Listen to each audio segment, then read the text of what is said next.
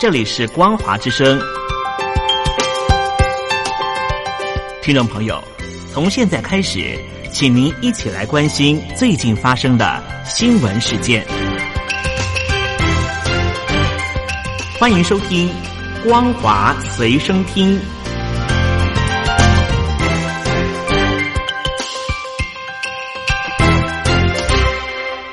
大陆听众朋友您好，欢迎您收听这节光华随身听，我是东山林，关心香港局势。香港民间人权阵线在礼拜四上午收到了警方针对于八月三十一号游行集会的反对通知书，而在礼拜四中午，召集人曾子杰和他的朋友又遭到蒙面男子持棍棒和长刀袭击，他的朋友被打中三棍，送医治疗。香港的民政计划在礼拜六再度发起大规模的游行活动。游行当天下午三点开始，从中环的渣打花园起步，游行终点就是中联办。游行的五大诉求包括了撤回送中恶法、彻查警察暴力、撤销抗争者检控、撤销暴动定性、林郑月娥下台、全面实现双普选。但是警方发出了反对通知书。而就在香港的反送中抗争十二个礼拜之后，香港特首林郑月娥就在二十七号才暗示，可能要动用紧急法以处理反送中的抗争。在二十九号的凌晨，就有大批的解放军进入香港，民众捕捉到大批军车在街头截击。而在北京的新华社随即也在礼拜四清晨三点五十六分发文证实，但是轻描淡写的说，这只是香港驻军的第二十二次轮换。行动，而中共解放军进入香港，迅即立刻让所有的香港民众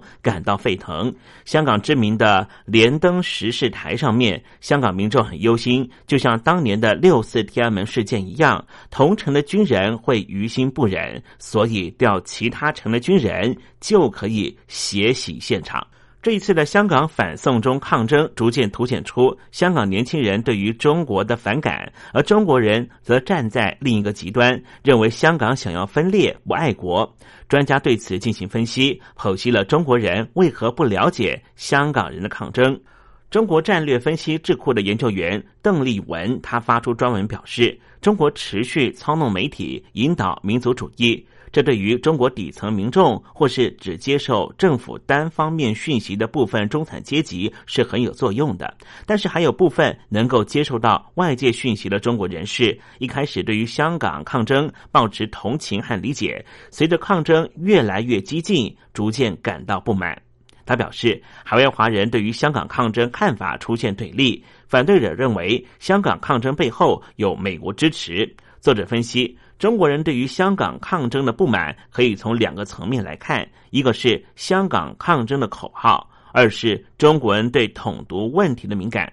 作者总结：中国和香港民众有着截然不同的生活经验，中国人无法理解香港年轻人对中国的厌恶，他们会认为中国很照顾香港，香港人却不知感恩，还想要脱离中国统治。来关心海南岛的情况。位在南海的今年第十二个台风“杨柳”正在持续的向西移动，目前中心位置就在海南岛南方的近海处。预计将会在礼拜五的早上登陆到越南。不过，杨柳在海南岛吹起了罕见的龙卷风，至少造成了八个人死亡，两个人受到重伤。气象分析师表示，因为杨柳台风的云系快速的扫过，导致于在海南岛的局部地区出现了极端对流天气，才会有龙卷风的发生。中国大陆是最近加大了迫害宗教的力道，就连救命用的医院都被当局利用。作为调查打压宗教的工具。根据外国媒体披露，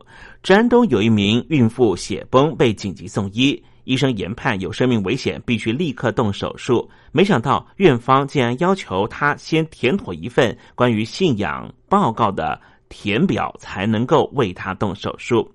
去年十月的时候，山东一名孕妇因为大出血被家人紧急送医，医生诊断的时候认为她随时有生命危险。不过这个时候，就有一名护理师被派来盘问孕妇的信仰状态，强硬她要求先作答才能够推进手术室里面急救。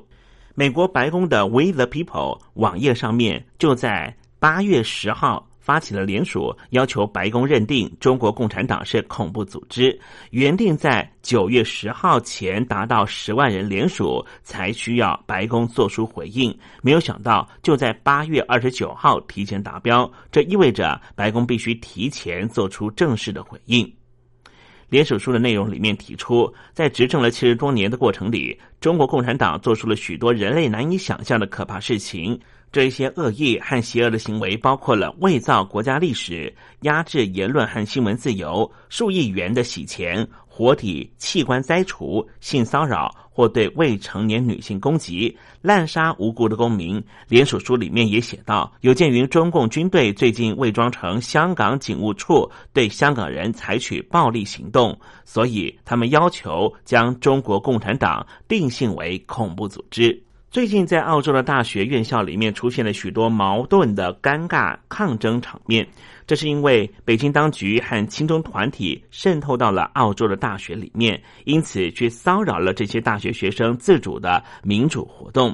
澳洲政府因此在二十八号宣布成立防止外国干预大学专案小组，也使得这个问题提升成为了澳洲国家安全层级的话题，以加强维护澳洲言论自由，防范外国政府渗透学术界。对此，中国大陆的外交部发言人狄爽回应：“中国渗透澳洲之说纯属子虚乌有，别有用心，将教育合作政治化，人为设置障碍，对双方没有好处，也不得人心。”外国的大学生一年为澳洲经济挹注了三百五十亿元的澳币，其中中国留学生占三分之一。因此，澳洲当局必须要在国家利益和大学的学术研究与合作之间维持它的平衡关系。来关心北京政坛的最新动态。美国总统特朗普日前表示，接获了两通中国官员要求重启谈判的电话。不过，这个消息被中国大陆的外交部表示说没有听过，可是却立刻的被川普特朗普打脸，透露是中国副总理刘鹤和他的团队进行了接触。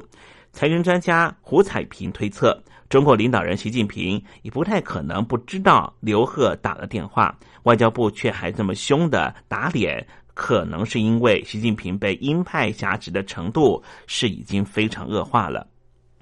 胡彩平谈到了北戴河会议之前，开始有传言，现在的外交部已经归给王沪宁管，会出席所有的高层会议，并且主导了八月初多项外交人事的变动。其中包括了擅长以文革言语描绘国际关系的外交部的发言人、新闻处处长陆康调到了北美大洋司。多次在加拿大媒体投书骂加拿大政府的驻加拿大大使卢沙野也调往法国，并且升任成为副部级。胡彩平推测，刘鹤不可能不经过授权就打给了川普，因此认为习近平不太可能不知情这个事情。而如果是刘鹤是在习近平许可之下打了电话，却被外交部狠狠打脸，导致于习近平必须要让刘鹤缺席中央财经会议，代表习近平被鹰派夹持的程度可以说是非常的严重。来关心生活消息。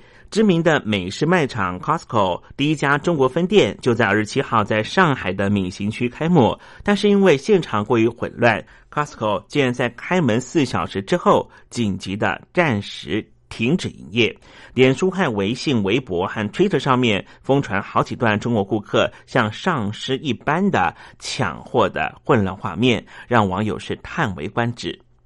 网络上面盛传各种乱象影片，指称是在上海好事多的景象。例如，商场铁门还在缓缓上升的时候，成群的民众就迫不及待、使劲的从缝隙里面钻到店家里。人们也伸手朝着有商品的纸箱里面挖，无视一旁的保全员大喊：“排队一下好不好？”而顾客也在肉品台上面展开了生肉抢夺战。战况激烈到有人直接徒手掰下了一块生肉。以上新闻由东山林编辑播报，感谢您收听，也邀请您稍后继续收听由我为您主持的《聆听故事湾》，待会见。